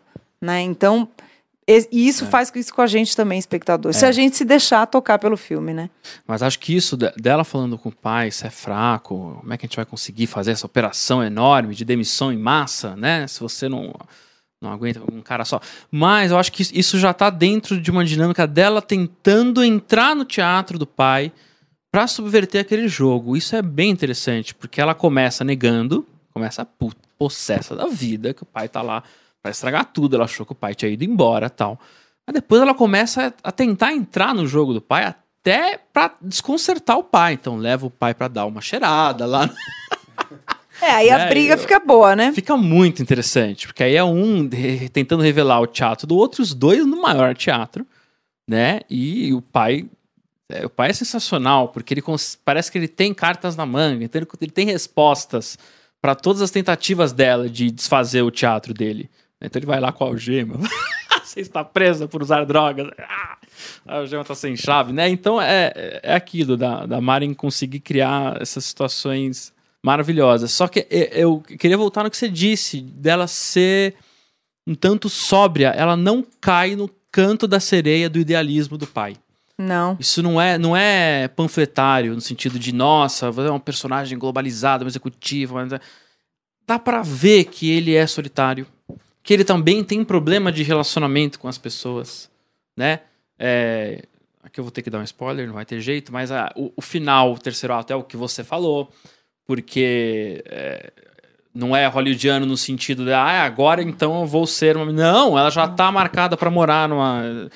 Hong Kong, Singapura, não sei lá rola, qual, não já rola o musical no La La. Land no Não final. tem musical La La Não Land. tem. Não, é- Apesar de ter a cena musical mais maravilhosa dos últimos anos do cinema, né? Ah, Melhor do que La La Land. É. Muito melhor. E, e é interessante que, pra mim, não sei se vocês concordam, a cena em que ela canta, como você disse, que traz a questão da criança, da infância, porque o pai é professor de música, ele toca ali pra ela. E, e- e no início ele recebe um aluno ali que, que- que ele dá aula de piano e o aluno tá saindo. Tá indo- já, é, já remete não a quer mais questão, fazer aula. é, Tudo da- muito bem colocado no filha. roteiro. hein? Muito. Trabalho É. ó, de roteiro incrível. Não, total. Mas é a cena em que é a última cartada do pai. Assim, de tocar a filha, mas ele coloca ela numa situação completamente constrangedora. É. Que nos coloca nessa situação também, claro, porque a gente se vê ali. É. E, mas a gente se solidariza com ela. Porque a gente sabe que ela tá Hiper. sofrendo ali. Ela tá, ao mesmo tempo, ela, é a explosão dela, é aquela música. E é por isso que é tão apoteótica. Porque ao mesmo tempo que é extremamente cafona, é extremamente Não, e- e- catártica, né? E, e eu vi, ô, Flávio, eu vi muita crítica falando pro bem e pro mal que o filme é um negócio de autoajuda. Gente, não Imagina. é isso. Eu Essa- também a ouvi gente dizerem que sabe era um que essa letra, The Greatest Love of All, é uma cafonice. A gente sabe É. que é uma cafonice, que também é uma caricatura do bem pra humanidade. A gente sabe que não é isso que a diretora tá querendo dizer. Óbvio que ela tá sendo Né? irônica ali Imagina, também, né? Claro, né? Com certeza. É, tem essa coisa que a gente colocou do, do jogo, né? Só, pode ser até só terminar essa cena da música, pode ser até uma brincadeira do pai nesse sentido também. Ó, vou fazer Total. você cantar essa, essa cafonice. Que você não acredita. essa coisa, We Are the World, que a- essa música é quase a mesma coisa, né? É, é, que você pode Canta até, essa cafonice aí. pode, pode até isso. imaginar que na infância eles é, cantavam essa, música. Tem e tal. isso também. Realmente. E não é que assim, ela canta e ali naquele momento acontece a epifania. E aí ela se vê e se revela e dá um abraço nele Ela no final. canta e sai puta. Ela canta jeito terninho e vai embora. No mesmo jeito que ela fez a apresentação na empresa. Exatamente. Então, é, é isso, é nesse momento que a gente tem que entender a sutileza, que é um comentário sarcástico da diretora ali. Você tem que destreinar o olhar para o roteirinho Aham. em três atos catático, né? Pelo contrário. É, é uma unha encravada. É uma unha encravada. Ela cantar aquilo é uma unha encravada. É, exatamente. A mesma É. coisa. Outra coisa bem interessante que essa coisa teatral é, tem muito da regra do jogo, né? Você É. entender aquelas regras e, e- e jogar aquele jogo. Se a gente for pensar no Floresta para Árvores, é um, é um jogo ao qual aquela personagem nunca é convidada a jogar com aquelas outras pessoas. Ela né? não leu o manual. É, exatamente. E, ao contrário da Inês, né? Que tem o É, manual todo na exatamente. mão. É. E aí, eu acho muito bom, muito boa essa coisa de, de quando você está inserido num, num jogo social e você muda alguma regra e, e finge que aquela mudança é real, ocorreu efetivamente, as pessoas se adequam a essa regra, essa regra, né? Que é algo que acontece no aniversário da, da Inês, né? Que, é- que eu acho que diz muito sobre essa dinâmica social, né? Como as pessoas aceitam as coisas no ato, assim, ah, é isso, é isso. É, e, é por isso, e é por isso que eu acho que esse filme, assim, para mim, o, o core, né? A, a essência, se a gente espremer bem esse filme, é exatamente isso, questionar o que é normal, as convenções, quando que foi que a gente passou a viver daquele jeito corporativo que ela vive e achar que aquilo é vida, né? Assim como uh, é normal tratar as pessoas assim, como a professora na escola, é normal o casamento ser assim, é, as normas, né? E o que, o que é normal. Do mesmo jeito que eu falei que eu adoro o- os filmes do Yorgos, né, Lantimos, porque ele questiona exatamente isso também. Cria regras, num, o filme é como se fosse um tabuleiro, e você começa a se questionar o que é normal. Né? O, o- o dente canino tem muito isso, assim. É, Existem regras naquele microcosmos e aquilo faz sentido ali. Quais são as nossas regras no macrocosmo nosso aqui que a gente não questiona? Né? Tipo isso que a Inês não questiona, porque é normal. Você que é um idiota que não, que não vê que a gente vai fazer isso com as pessoas na empresa, que a gente se comunica assim, que aquele cara que ela tem um caso é um bobão. né? É, é tudo normal, que a relação deles é absolutamente estéreo. Tudo ali é normal. Ele é que é o doido, né? É. Então eu gosto muito disso, assim, no, no trabalho dela. É, eu acho que, que o filme também, não por acaso, ele se passa na, na Romênia, né? Que é a periferia do, Da União Europeia. é, da União Europeia, né? na- fica já ao leste eu- europeu, mas é um, um país marginalizado, vamos dizer assim, e que acho que essa escolha diz muito sobre é, uma ideia de União Europeia mesmo, efetivamente de, de uma Europa comum, né? De como essa, essa ideia passa muito por essa coisa do, do trabalho, né? E, e também acho que tem uma visão muito crítica, assim. É, se a gente for pegar, até dado o momento do, do filme, podia ser qualquer cidade num bairro de classe média alta tal. Tem uma cena em que ela tá na, na reunião, olha pela janela que a gente vê ali um muro, parece ali uma escola ou, ou uma moradia, que já dá para ver bem miserável ali. É, Parece quase uma favela. É, né, parece uma favela mora, que é. tem aquele murão lá. E ela tá olhando pela janela sem dar grande importância para aquilo lá. Nada.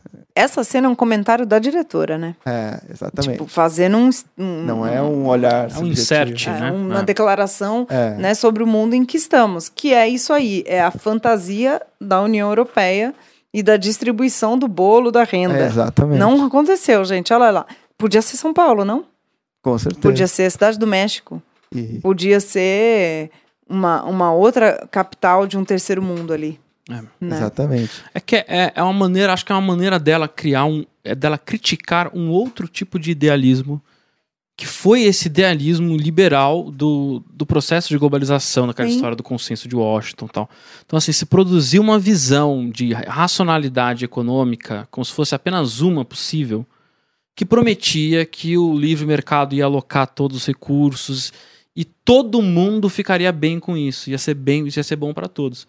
E as últimas notícias né, eleitorais, principalmente, vão no sentido contrário. É, tá aí a Grécia, mostrando né? que há, há perdedores no processo. Só. né? E Acho que muitos, é uma aliás, né? Há perdedores. né? Não, tá aí a Grécia para falar disso, tá? Ah, então é. aí os países do terceiro mundo, tá aí. Então eu acho que, E nas democracias esses perdedores votam, né? Então pois é. é um comentário meu agora. É. E é, é interessante isso, né? Porque ela, ela tá totalmente inserida. Eu acho que esse é o filme dela mais político, né? Nesse sentido, sem, sem ter um discurso aberto, mas é o mais político.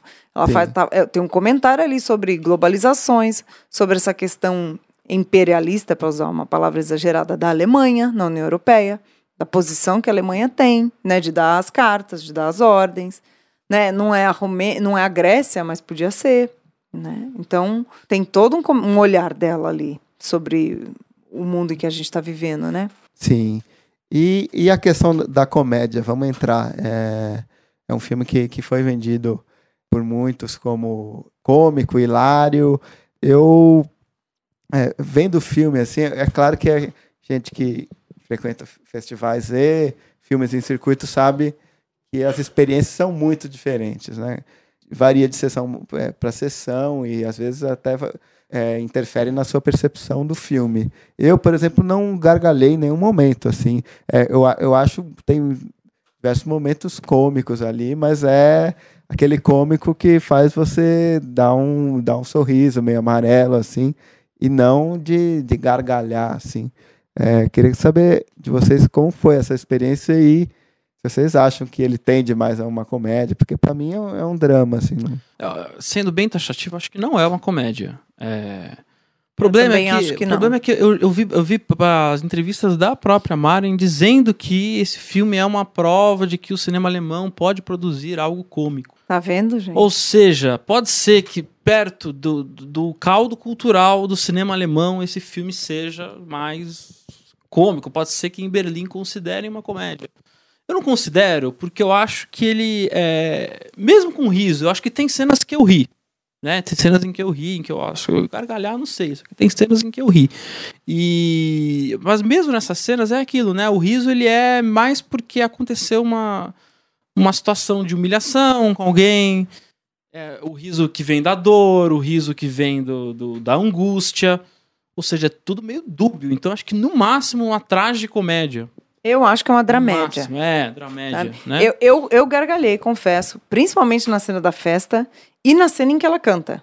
Mas era, uma, era um riso meu, o riso do teatro do absurdo. É, Era uma situação é, tão insólita exatamente. que só me faltava rir. Do mesmo Isso, jeito que às é. vezes acontecem situações na sua vida que são desagradáveis, mas você dá risada, Uhum. Que é, o- é- é- é a sua reação, né? Tem duas reações, ou você chora ou você ri. A gente acaba rindo, né? Às vezes a gente é um riso nervoso. Eu acho que esse filme, eu não vejo ele como uma comédia. Talvez seja a classificação. O cinema alemão é tão né, calcado em cores mais pesadas Não, é. que aí quando para comparar com outras coisas contemporâneas do cinema alemão, e nem estou dizendo cinema alemão mais, mais dos anos 60 e tal. Que quando ela- faz um filme desse que é capaz de fazer a gente rir, mesmo que seja um riso nervoso, já é classificado de comédia alemã.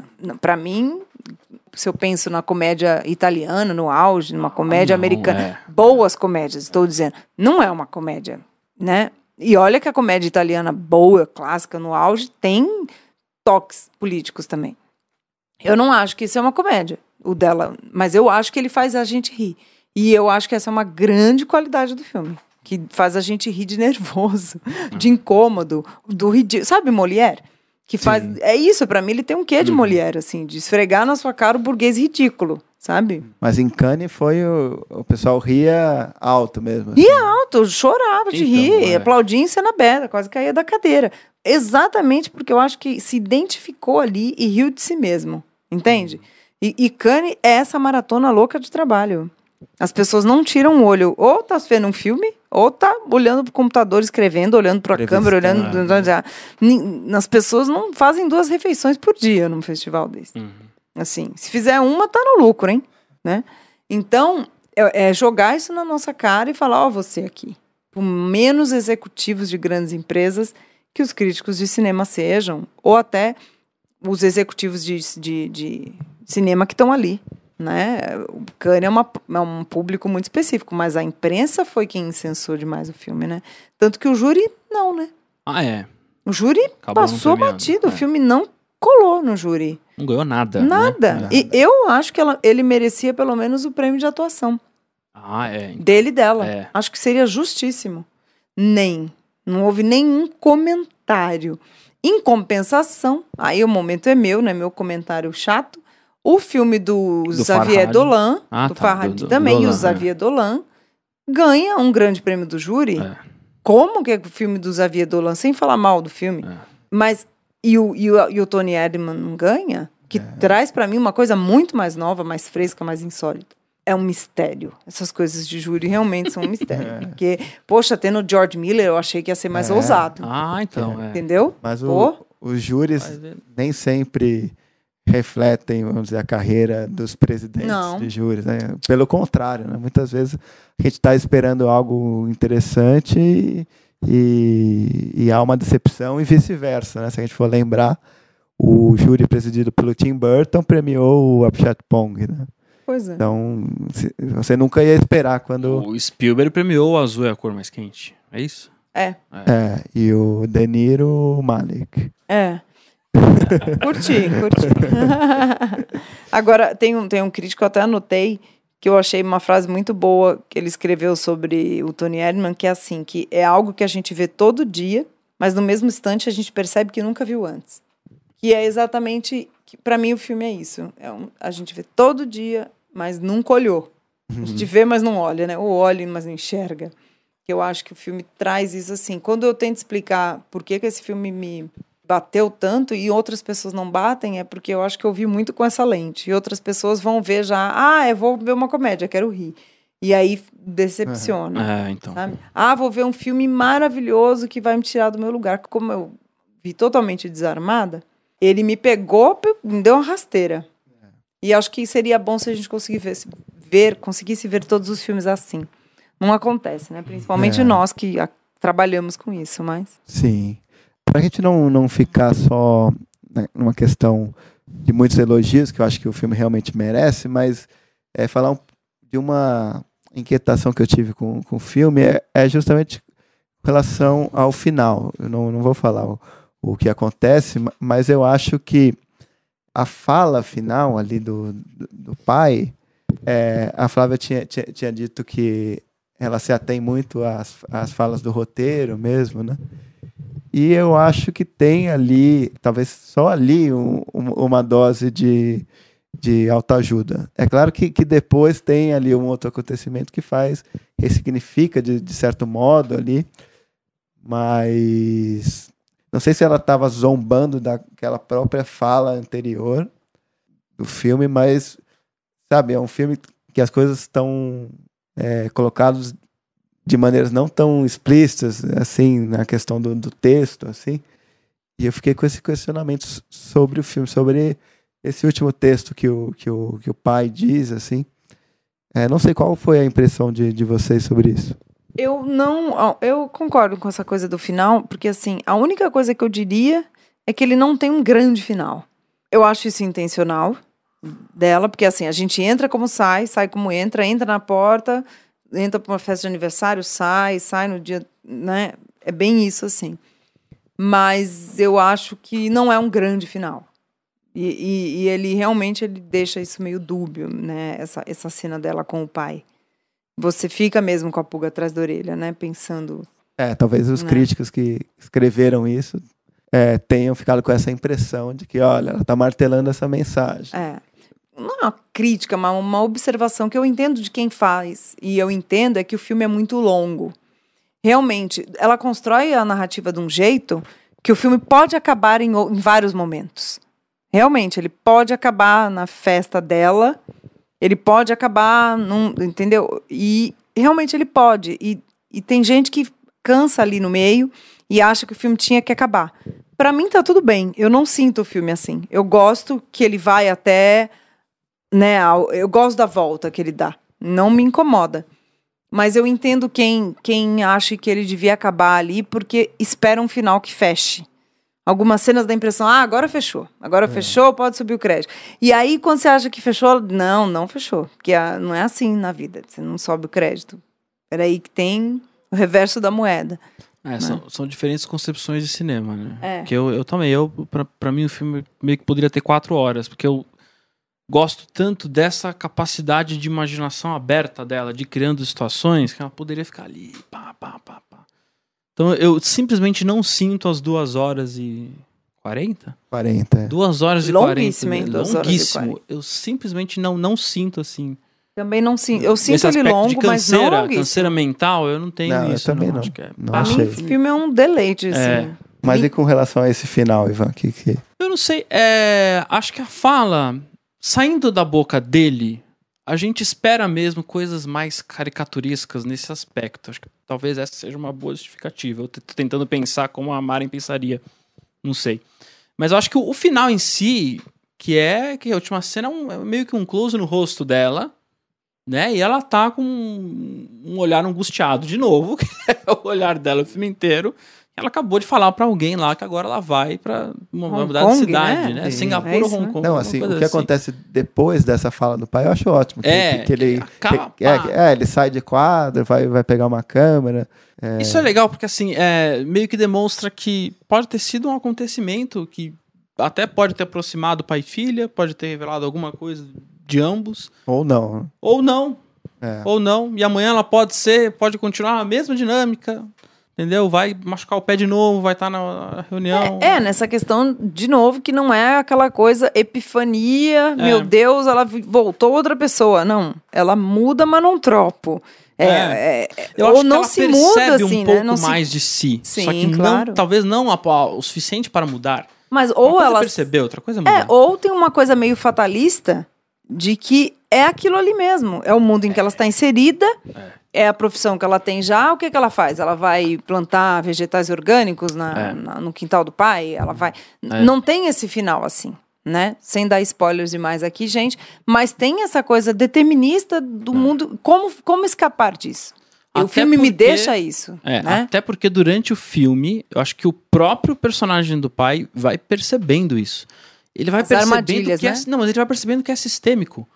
Que ele vai vendo Exato. as pessoas, ele vê que elas são iguais à, à filha dele. Então não é necessariamente um problema individual. Apesar da, da diretora abordar isso por meio de dois personagens muito, muito complexos, muito completos. Mas eu acho que ele vai percebendo que é sistêmico. Sistêmico é uma Né? palavra Então, ótima, é. exatamente. São, Foi. são, são, é, um, é um filme que realmente faz a gente e entender isso nela também. Como ela É. fala, some assim, né? né? Ah, ela mudou. Porque você fala, depois da. Né, gente? De novo aqui, não contando tanto, mas depois da cena da- do aniversário dela, você acha que vai. Nossa, me acabou tudo É. agora. Não, né? E você fala, ah, ah, então, olha, né? Que também é legal, porque tem esse jogo, né? Ah, não, Você eu acha que ninguém o chefe nunca não mais voltaria. O chefe voltou. É, Não, que mim, tomar uma não, eu cerveja achei antes. que ela ia ser queimada no mercado pro resto da vida, que Pois é. ninguém... não- Não, é. Então, assim, também tem esse jogo irônico que as pessoas ali também elas entendem o teatro que elas estão, É. né? Isso, isso para mim, é um grande comentário do filme. Eu, eu brinco que tem duas coisas que eu vi o ano passado que me tiram desse automático, eu nunca mais faço as coisas do mesmo modo, que é esse filme, de, de olhar todo esse teatro que a gente faz, né? De sair dando cartão de visita e tal. É. E o Black Mirror. Tem um episódio ou outro do Black Ah, é. Mirror que nunca mais eu vou fazer a mesma coisa no autômato sem me pegar um pouco em Black Mirror, sabe? É. Que também, pra mim, pode ficar para um outro dia essa discussão, mas que tem outro comentário também que é muito interessante sobre o mundo que a gente vive, né? Acho magistral o que a Maren faz. Não, é legal porque um- uma analogia que dá pra fazer entre os dois é que os dois tentam meio que levar coisas que nós estamos normatizando pro absurdo. Exato. Né? Um pouco a Mari mais relacionada ao presente, o Black Mirror mais relacionado a um futuro que é distópico, só que não é tão longe. Não. O, o legal do Black Mirror é isso, né? A Um estranheza vem daí, bem né? próximo, né? E, e a- no caso da Mari é o presente, né? Ela leva ao absurdo hoje. Isso é, É, né? legal. Ou- ou será que não é absurdo, né? Quem é absurdo ali? Pra Ah, mim, esse é o grande jogo do Tem isso também. É. Eu posso ficar falando 2 horas e 40 no mesmo Eu tempo também. do filme. Poder, eu não posso. Sabe que ela tinha acho que 100 horas filmadas É. pra cortar esse filme? Ela tinha, um- ela tinha um Eu catatal. li que ela demorou um ano e meio pra editar e ela teve um filho no, no processo. No, processo de né? edição. No meio do processo de edição. E ela falou que ela é muito lenta. Eu li alguma entrevista dela, alguma- por algum É, jornal de espanhol. sete em sete anos tem um filme E dela. ela falou, mas ela falou que ela é lenta pra filmar, lenta pra editar. E ela falou, ó, durante a minha vida eu vou produzir seis, sete filmes no máximo, porque é isso Mas que se eu ela consigo. produzir 6, 7 assim, tá Tá ótimo, bom, gente. eu também tá acho. Muito melhor esse- que gente que faz 20. É, né? eu prefiro essa, Essa dinâmica, essa né? dinâmica, Eu sou distância. absolutamente apaixonada por esse filme. Eu sou até, até, até perigoso, né? Eu só falo coisa boa. mas esse é um filme que eu admito que me bateu. Mas entendo em quem não bateu. Eu entendo quem diz, ah, é, eu achei uma, um Doutores da Alegria. Como é que é? Um- É, eu li um- muita coisa nesse sentido. uma- é, uma lição de vida. Eu não achei tão engraçado. Eu também não fui achando tão engraçado, nem, nem fui pra isso. É que esse negócio Não de lição é de engraçado. vida me deixou meio enfurecido. É, assim, não né? acho. O filme não autoriza essa percepção, ao meu ver. Pra mim, ele é seco, ele é, É. austero, ele não é Sim, fofinho, Não né? tem isso. né? Não, não tem, não tem redenção. Apesar de ter um entendimento. É, exatamente. É. Só tem entendimento, mas não tem. Sem nem só entendimento, mas que tenha a. é, Mexe com ela. Tem uma Joga a comunhão, luz, né? Mas Ele existe joga a um momento luz, de né, comunhão, algum que é momento. lindo, É. né? Não vamos contar É. porque é muito legal. Mas não tem assim, ó, uma epifania, ela se transmuta É. e vira. Não. E isso eu gosto muito porque a vida é muito assim, né? Ao mesmo tempo. Engraçado, só pra terminar, esse filme é muito interessante nesse sentido. A gente reclama que o cinema tá muito realista, né? Qualquer filme um pouco mais teatral que a gente vê causa incômodo porque a gente tá sendo meio treinado pra ou totalmente fora da realidade, tipo filmes de herói, né? Filmes de ficção científica muito fora da realidade, ou um cinema muito realista. hiperrealismo. Hiperrealista. Esse filme brinca com as duas coisas, né? Ele, ele brinca com o teatral e ao mesmo tempo ele é realista. Então, pra mim é mais uma outra engenhosidade Muito bom. dessa É história. isso aí. Eu acho que é, que é algo presente muito no- nos filmes dela. Tem a irrupção do, do fantástico ali em alguns momentos, nos três filmes dela. E o Tony Erdmann não, não é diferente, assim, é... Acho que é o filme em que ela leva isso a um, o maior grau possível. Então é isso, queria agradecer aqui a participação da Flávia Guerra com a gente. Obrigada, eu que agradeço, foi ótimo. A Flávia que é, escreve para o Tela a Tela, né? Para a. Band e para onde mais? Ah, para vários lugares, mas basicamente é o Tela Tela e a Band e a Band News e o Arte 1. Tá ótimo.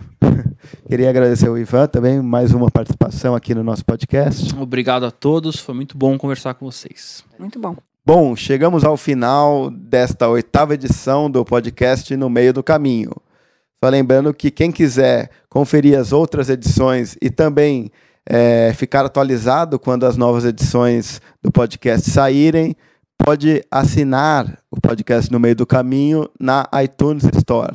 É só procurar ali no ícone podcast por No Meio do Caminho, que você vai encontrar ali a opção de, de assinar o podcast e ficar por dentro de todas as novidades. Quem quiser escrever para a gente com é, críticas, sugestões, falar também sobre qual diretor você quer que é, esteja aqui no centro do debate do nosso podcast, você pode enviar um e-mail para redacal.cinefestivais.com.br ou também entrar em contato conosco pela página no Facebook, facebook.com cinefestivais. Bom, por enquanto é isso, um grande abraço e até a próxima.